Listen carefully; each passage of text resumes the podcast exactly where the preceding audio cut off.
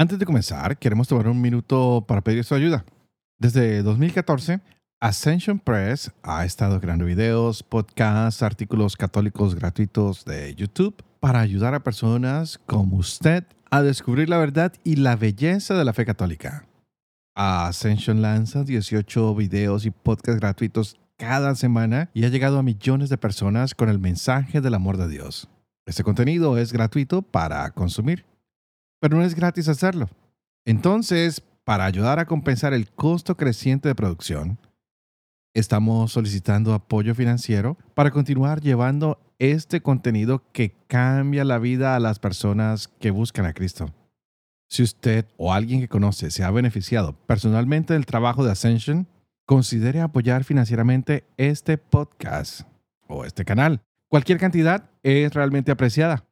Para hacer un regalo, visite ascensionpress.com diagonal support o haga clic en el enlace de la descripción. Nuevamente, eso es ascensionpress.com diagonal support. Y ya sea que pueda apoyarnos financieramente o no, mantenga a todo el equipo de Ascension en sus oraciones. Que Dios los bendiga. Hola, soy Fray Sergio Serrano y estás escuchando el podcast La Biblia en un año donde escuchamos la voz de Dios y vivimos la vida a través del lente de las Escrituras.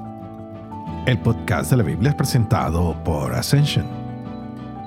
Usando la cronología de la Biblia de Great Adventure, leeremos desde Génesis hasta Apocalipsis, descubriendo cómo se desarrolla la historia de salvación y cómo encajamos en esa historia hoy. Y hemos empezado, wow, lo último de esta gran historia, algo hermoso, la iglesia. Estamos con el libro de los Hechos de los Apóstoles y nos hemos dado cuenta que este libro con el Evangelio de Lucas, pues son escritos por un mismo autor y es de un compañero que va con Pablo. Y, y este Lucas dice, mire, voy a escribir de todo lo que Jesús comenzó a hacer y a enseñar y vamos a darnos cuenta de que en Lucas vimos lo que Jesús hizo y enseñó. Ahora vamos a ver lo que pasa después de la resurrección, con la venida del Espíritu Santo, con los apóstoles y cómo la iglesia se empieza a mover hasta el día de hoy. Por eso este libro es la historia o los hechos de todos estos apóstoles. Y lo más hermoso es que vamos a ver que Jesús en este libro está Jesús contando su propia historia y la acción del Espíritu Santo. Vamos a ver que este resucitado ha estado con ellos, les ha insistido en lo que es el reino de Dios y el reino se convierte en algo muy principal para este tiempo de la iglesia. Y vemos que Jesús dice que vino a restaurar el reino, no sobre Israel únicamente, sino sobre todo el mundo. Y le dice, miren, ustedes los israelitas síganme y todo el mundo vamos, porque mi muerte y resurrección es para la salvación de todo el mundo. Así que ustedes, discípulos, apóstoles, vayan, vayan a anunciar y por eso les doy esta fuerza que se llama la fuerza del Espíritu Santo. Y de ahí en adelante, estos hombres van a hablar del reino que vino a inaugurar el Mesías, que Él quiere renovar nuestros corazones, que estos apóstoles, lo único que van a ser testigos de algo que ya han vivido, que han experimentado con Jesús. Y bueno, Jesús se ha ido para el cielo a través de la ascensión y de aquí en adelante estos hombres siguen caminando, contando, compartiendo esta historia y nos dicen, estén pendientes porque este Jesús de Nazaret volverá. Así que vamos a continuar con las lecturas del día de hoy que son fabulosas. Vamos a ver la llegada de Pentecostés, cómo Pedro pierde miedo y sale a hablar con la gente y cómo la gente al escuchar este mensaje se convierte y abre en el corazón a ese reino que Dios ha venido a instaurar y es así como encontramos las primeras comunidades cristianas. Vamos a leer hoy Hechos capítulo 2, a Carta a los Romanos o Romanos capítulos 2 y 3 y tenemos el libro de Proverbios, tendremos el capítulo 26 versos 27 al 28. Este es el día 323. Empecemos. Hechos, capítulo 2. Al llegar el día de Pentecostés, estaban todos reunidos con un mismo objetivo. De repente vino del cielo un ruido, como una impetuosa ráfaga de viento, que llenó toda la casa en la que se encontraban. Se les aparecieron unas lenguas como de fuego que se repartieron y se posaron sobre cada uno de ellos. Se llenaron todos de Espíritu Santo y se pusieron a hablar en diversas lenguas según el Espíritu les concedía expresarse. Residen en Jerusalén hombres piadosos venidos de todas las naciones que hay bajo el cielo. Al producirse aquel ruido, la gente se congregó y se llenó de estupor porque cada uno les oía hablar en su propia lengua. Estupefactos y admirados decían, ¿es que no son galileos todos estos que están hablando? Pues, ¿cómo cada uno de nosotros los oímos en nuestra propia lengua nativa? Partos, medos y elamitas, los que habitamos en Mesopotamia, Judea, Capadocia, el Ponto, Asia, Frigia, Panfilia, Egipto, la parte de Libia fronteriza con Sirene, los romanos residentes aquí, tanto judíos como prosélitos, cretenses y árabes, los oímos proclamar en nuestras lenguas las maravillas de Dios. Todos estaban estupefactos y perplejos y se decían unos a otros, ¿qué significa esto? Otros, en cambio, decían riéndose, están llenos de vino. Entonces Pedro, presentándose con los once, levantó la voz y les dijo, Judíos y todos los que viven en Jerusalén, que les quede esto bien claro y presten atención a mis palabras. Estos no están borrachos como ustedes suponen, pues son las nueve de la mañana, sino que es lo que dijo el profeta. Sucederá en los últimos días, dice Dios. Derramaré mi espíritu sobre todo mortal y profetizarán sus hijos y sus hijas. Sus jóvenes verán visiones y sus ancianos soñarán sueños. Y también sobre mis siervos y sobre mis siervas derramaré mi espíritu. Haré prodigios arriba en el cielo y signos abajo en la tierra. El sol se convertirá en tinieblas y la luna en sangre antes de que llegue el día grande del Señor, y todo el que invoque el nombre del Señor se salvará. Israelitas, escuchen estas palabras. A Jesús de Nazareno, hombre acreditado por Dios ante ustedes con milagros, prodigios y signos que Dios realizó por su medio entre ustedes, como ustedes mismos saben, a este, que fue entregado según el determinado designio y previo conocimiento de Dios, ustedes lo mataron clavándolo en la cruz por mano de unos impíos, a este, Dios lo resucitó librándolo de los lazos del abismo, pues no era posible que lo retuviera bajo su dominio, porque David dice refiriéndose a él, Veía constantemente al Señor delante de mí, puesto que está a mi derecha para que no vacile. Por eso se ha alegrado mi corazón y alborozado mi lengua, y hasta mi carne reposará en la esperanza de que no abandonarás mi alma en el abismo, ni permitirás que tu santo experimente la corrupción. Me has hecho conocer caminos de vida, me llenarás de gozo con tu presencia. Hermanos, permítanme que les diga con toda franqueza que el patriarca David murió y fue sepultado, y su tumba permanece entre nosotros hasta el presente. Pero como él era profeta y sabía que Dios le había asegurado con juramento que se sentaría en su trono uno de su linaje, vio el futuro y habló de la resurrección de Cristo, que ni fue abandonado en el abismo, ni su carne experimentó la corrupción. A este Jesús Dios le resucitó, de lo cual todos nosotros somos testigos. Así pues, exaltado por la diestra de Dios, ha recibido el Padre el Espíritu Santo prometido y lo ha derramado esto es lo que ustedes ven y oyen. Pues David no subió a los cielos y sin embargo dice, dijo el Señor a mi Señor, siéntate a mi diestra, hasta que ponga a tus enemigos por escabel de tus pies. Sepa pues con certeza todo Israel, que Dios ha constituido Señor y Cristo a ese Jesús a quien ustedes han crucificado. Al oír esto, dijeron con el corazón compungido a Pedro y a los demás apóstoles, ¿qué hemos de hacer, hermanos? Pedro les contestó, conviértanse y que cada uno de ustedes se haga bautizar en el nombre de Jesucristo para perdón de sus pecados, y recibirán el don del Espíritu Santo. Pues la promesa es para ustedes y para sus hijos y para todos los que están lejos, para cuantos llame el Señor Dios nuestro. Con otras muchas palabras les conjuraba y les exhortaba, pónganse a salvo de esta generación perversa. Así pues, los que acogieron su palabra fueron bautizados.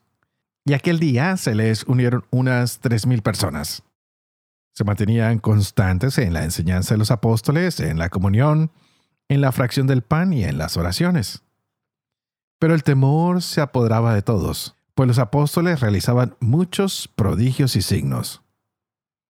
Todos los creyentes estaban de acuerdo y tenían todo en común.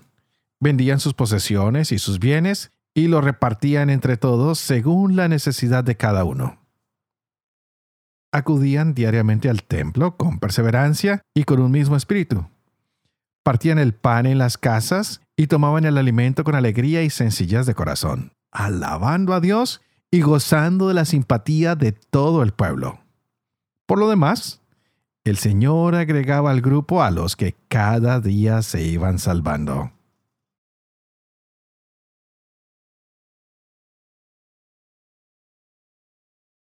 Romanos capítulo 2 Por eso no tienes excusa, quien quiera que seas. Tú que juzgas, pues juzgando a otros, a ti mismo te condenas, ya que obras esas mismas cosas, tú que juzgas. Y sabemos que el juicio de Dios es según verdad contra los que obran semejantes cosas. Y ¿te figuras tú que juzgas a los que cometen tales cosas y las cometes tú mismo, que escaparás al juicio de Dios? ¿O desprecias tal vez sus riquezas de bondad, de paciencia y de tolerancia sin reconocer que esa bondad de Dios te impulsa a la conversión? Por la dureza y la impenitencia de tu corazón, vas atesorando contra ti ira para el día de la ira y de la revelación del justo juicio de Dios, quien dará a cada cual según sus obras. A los que, por la perseverancia en el bien, busquen gloria, honor e inmortalidad, vida eterna. Mas a los rebeldes, indóciles a la verdad y dóciles a la injusticia, ira y cólera. Tribulación y angustia sobre toda alma humana que obra el mal. Del judío primeramente y también del griego. En cambio, gloria, honor y paz a todo el que obra el bien. Al judío primeramente y también al griego, que Dios es imparcial. Pues cuantos sin ley pecaron, sin ley también perecerán. Y cuantos pecaron bajo la ley, por la ley serán juzgados. Que no son justos delante de Dios los que oyen la ley, sino los que la cumplen. Esos serán justificados. En efecto, cuando los gentiles que no tienen ley cumplen naturalmente las prescripciones de la ley, sin tener ley para sí mismos, son ley como quienes muestran tener la realidad de esa ley escrita en su corazón, atestiguándolo su conciencia y los juicios contrapuestos de condenación o alabanza para el día en que Dios juzgará las acciones secretas de los hombres, según mi Evangelio por Cristo Jesús. Pero si tú, que te dices judío y descansas en la ley, que te glorías en Dios, que conoces su voluntad, que disciernes lo mejor, amaestrado por la ley, convencido de ser guía de ciegos, luz de los que andan en tinieblas, educador de ignorantes, maestro de niños, porque posees en la ley la expresión misma de la ciencia y de la verdad. Pues bien, tú que instruyes a los otros, a ti mismo no te instruyes. Predicas no robar y robas. Prohíbes el adulterio y adulteras aborreces los ídolos y saqueas sus templos. Tú que te glorías en la ley, transgrediéndola, deshonras a Dios. Porque, como dice la Escritura, el nombre de Dios, por causa de ustedes, es blasfemado entre los gentiles. La circuncisión, en verdad, es útil si cumples la ley. Pero si eres un transgresor de la ley, tu circuncisión se vuelve incircuncisión. Mas, si el incircunciso guarda las prescripciones de la ley, ¿no se tendrá su incircuncisión como circuncisión? Y así el que, siendo físicamente incircunciso, cumple la ley, te juzgará a ti que con la letra y la circuncisión eres transgresor de la ley. Pues no está en el exterior el ser judío, ni es circuncisión la externa, la de la carne. El verdadero judío lo es en el interior, y la verdadera circuncisión, la del corazón, según el espíritu y no según la letra. Ese es quien recibe de Dios la gloria y no de los hombres. ¿Cuál es, pues, la ventaja del judío? ¿Cuál la utilidad de la circuncisión? Grande de todas maneras. Ante todo, a ello le fueron confiados los oráculos de Dios, pues, ¿qué? Si algunos de ellos fueron infieles, ¿frustrará por ventura su infidelidad la fidelidad de Dios? De ningún modo. Dios tiene que ser veraz y todo hombre mentiroso, como dice la escritura, para que seas justificado en tus palabras y triunfes al ser juzgado. Pero si nuestra injusticia realza la justicia de Dios, ¿qué diremos? ¿Será acaso injusto Dios al descargar su ira? Hablo en términos humanos. De ningún modo, sino ¿cómo juzgará a Dios al mundo? Pero si con mi mentira sale ganando la verdad de Dios, para gloria suya, ¿por qué razón soy también yo todavía juzgado como pecador? ¿Y por qué no hacer el mal para que venga el bien como algunos calumniosamente nos acusan que decimos? Esos tales tienen merecida su condenación. Entonces, ¿qué? ¿Llevamos ventaja? No del todo. Pues ya demostramos que tanto judíos como griegos están todos bajo el pecado, como dice la escritura. No hay quien sea justo, ni siquiera uno. No hay un sensato, no hay quien busque a Dios. Todos se desviaron, a una se corrompieron. No hay quien obre el bien, no hay siquiera uno. Sepulcro abierto es su garganta, con su lengua urden engaños. Veneno de áspides bajo sus labios. Maldición y amargura rebosa su boca. Ligeros sus pies para derramar sangre Ruina y miseria son sus caminos. El camino a la paz no lo conocieron. No hay temor de Dios ante sus ojos. Ahora bien, sabemos que cuanto dice la ley, lo dice para los que están bajo la ley, para que toda boca enmudezca y el mundo entero se reconozca reo ante Dios, ya que nadie será justificado ante Él por las obras de la ley, pues la ley no da sino el conocimiento del pecado. Pero ahora, independientemente de la ley, la justicia de Dios se ha manifestado, atestiguada por la ley y los profetas. Justicia de Dios por la fe en Jesucristo para todos los que creen. Pues no hay diferencia, todos pecaron y están privados de la gloria de Dios, y son justificados por el don de su gracia en virtud de la redención realizada en Cristo Jesús, a quien exhibió Dios como instrumento de propiciación por su propia sangre, mediante la fe, para mostrar su justicia, habiendo pasado por alto los pecados cometidos anteriormente en el tiempo de la paciencia de Dios, en orden a mostrar su justicia en el tiempo presente, para ser justo y justificador del que cree en Jesús. ¿Dónde está entonces el derecho a gloriarse queda eliminado. ¿Por qué ley? ¿Por la de las obras? No, por la ley de la fe. Porque pensamos que el hombre es justificado por la fe independientemente de las obras de la ley. ¿Acaso Dios lo es únicamente de los judíos y no también de los gentiles?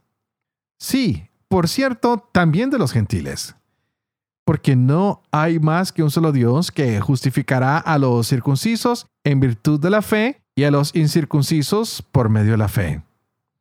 Entonces, ¿por la fe privamos a la ley de su valor? De ningún modo. Más bien, la consolidamos. Proverbios capítulo 26 versos 27 al 28. El que cava una fosa, caerá en ella al que rueda una piedra, se le vendrá encima. La lengua mentirosa odia a sus víctimas. La boca melosa provoca la ruina. Padre de amor y misericordia, ¿tú qué haces elocuente la lengua de los niños? Educa también la mía. E infunde en mis labios la gracia de tu bendición, Padre, Hijo y Espíritu Santo. Y tú y yo ahora oremos para que el Señor derrame hoy su Espíritu Santo sobre cada uno de nosotros, que Él venga como ha venido sobre estos apóstoles del día de hoy y que tú y yo también podamos ser como Pedros, hombres y mujeres que salen a dar esos discursos de la fe verdadera en Cristo Jesús para que muchas comunidades empiecen a formarse. Y gracias a todas las comunidades que se han venido formando alrededor de este eh, compartir de la Biblia en un año. Escriben muchos de ustedes, hemos leído los comentarios, he visitado algunas comunidades. Gracias por las invitaciones que he tenido, que Dios los bendiga. Me encanta ver cómo se reúnen, cómo estudian, cómo encuentran que esta palabra de Dios alimenta nuestras vidas, cómo nos va centrando cada día más en este misterio que es el de el reino de Dios que está presente entre nosotros y que hoy nos llama a ser heraldos de este mensaje. Hoy lo hemos visto muy claramente en las lecturas tanto de los Hechos de los Apóstoles como de los Romanos. Y llegamos a este momento en que hay que concentrarnos en que el mensaje tiene que ser llevado. ¿Y de qué tenemos que hablar? De que Cristo ha resucitado, porque si Él no resucitó, pues vana, vana, vana, vana es nuestra fe. Lo más hermoso es que Jesús prometió que enviaría el Espíritu Santo. Y hemos visto cómo ese Espíritu Santo llega y produce un gran movimiento y todos estos hombres que tal vez tenían miedo, que no se sentían seguros, que no se sentían listos, Dios los convierte hoy en esos heraldos, en esos puentes, en esos líderes que van a llevar el Evangelio, que van a escribir estas cartas maravillosas, que son quienes profundizan este estudio de la palabra para nosotros y todo gracias a que el Espíritu Santo les fue dado en Pentecostés. Ha llegado el Espíritu Santo y qué lindo que llegara también a cada uno de nosotros, que dijéramos, Señor, así como te derramaste en Pentecostés, derrámate hoy en mi vida. Queremos ser bautizados en el Espíritu y en la verdad, que podamos cada día perder el miedo y hablar más de lo que es tu resurrección, de lo que es un Cristo vivo en cada uno de nuestros corazones, porque te hemos experimentado y ahora estamos viendo a estos testigos que nos cuentan de que eres un Dios que actúa a través de todos los tiempos. Gracias Señor, porque esto que parecían lenguas de fuego son las muestras de un espíritu que viene a avivar a la iglesia, que viene a reanimarla y hacerla sentir tu cuerpo, que nos abre los sentidos. A algunos les permite hablar, a otros escuchar y a otros les permite ver todas, todas las maravillas que tú has hecho, que haces y sigues haciendo a través de la creación. Señor, sabemos que hoy el Espíritu Santo es un protagonista, vino a santificar a tu iglesia. Que tu muerte y resurrección sean para nosotros ese punto de partida y que lo podamos comunicar a través de la fuerza que nos da el Espíritu Santo. Que cada día nuestra fe se fortalezca para que podamos confiar más en ti, Cristo Jesús, nuestro Salvador. Que ese Espíritu venga y nos regenere, que ese Espíritu Santo more en cada uno de nosotros para que podamos disfrutar de la fortaleza, del consuelo en todas las circunstancias de la vida. Que no juzguemos, que seamos personas que cada día son más amables, más bondadosas y misericordiosas. Sabemos, Señor, que nos has dado la fe, pero también nos has dado la ley. Que ninguno de nosotros se sienta lo suficientemente justo que no nos demos el privilegio de juzgar, porque solo el juicio viene de ti. Que cada uno de nosotros esté cada día más abierto a experimentar tu perdón, a compartir ese perdón con las demás personas y que sepamos que el tiempo de perdonar está aquí. El tiempo de salvación está aquí. Que no perdamos tiempo, sino que cada día podamos esforzarnos más y más en predicar tu palabra. Que nuestra conciencia nos ayude a actuar con rectitud. Que nuestros pensamientos cada día sean más acorde a tu voluntad y menos a nuestros placeres, a nuestras pasiones. Que podamos cada día contarle al mundo que estás aquí para abrir los corazones de cada una de las personas, para perdonar y para sacar de ellos todas las obras del mal y para que en ellos reine la paz, el consuelo y que llegue la salvación. Hoy, antes de despedirme, quiero que por favor pidamos los unos por los otros para que este Espíritu Santo se siga derramando abundantemente. Que este Espíritu Santo nos ayude a llegar a un buen fin con este estudio de la Biblia en un año. Que este Espíritu Santo nos permita ser fieles a esta palabra que hemos leído y compartido. Que tanto ustedes como yo podamos enseñar esta palabra, que podamos cada día creer más en ella y sobre todo que podamos cumplir lo que esta palabra nos enseña. Y que la bendición de poroso que es Padre, Hijo Espíritu Santo, descienda sobre cada uno de ustedes y los acompañe siempre. Que Dios los bendiga.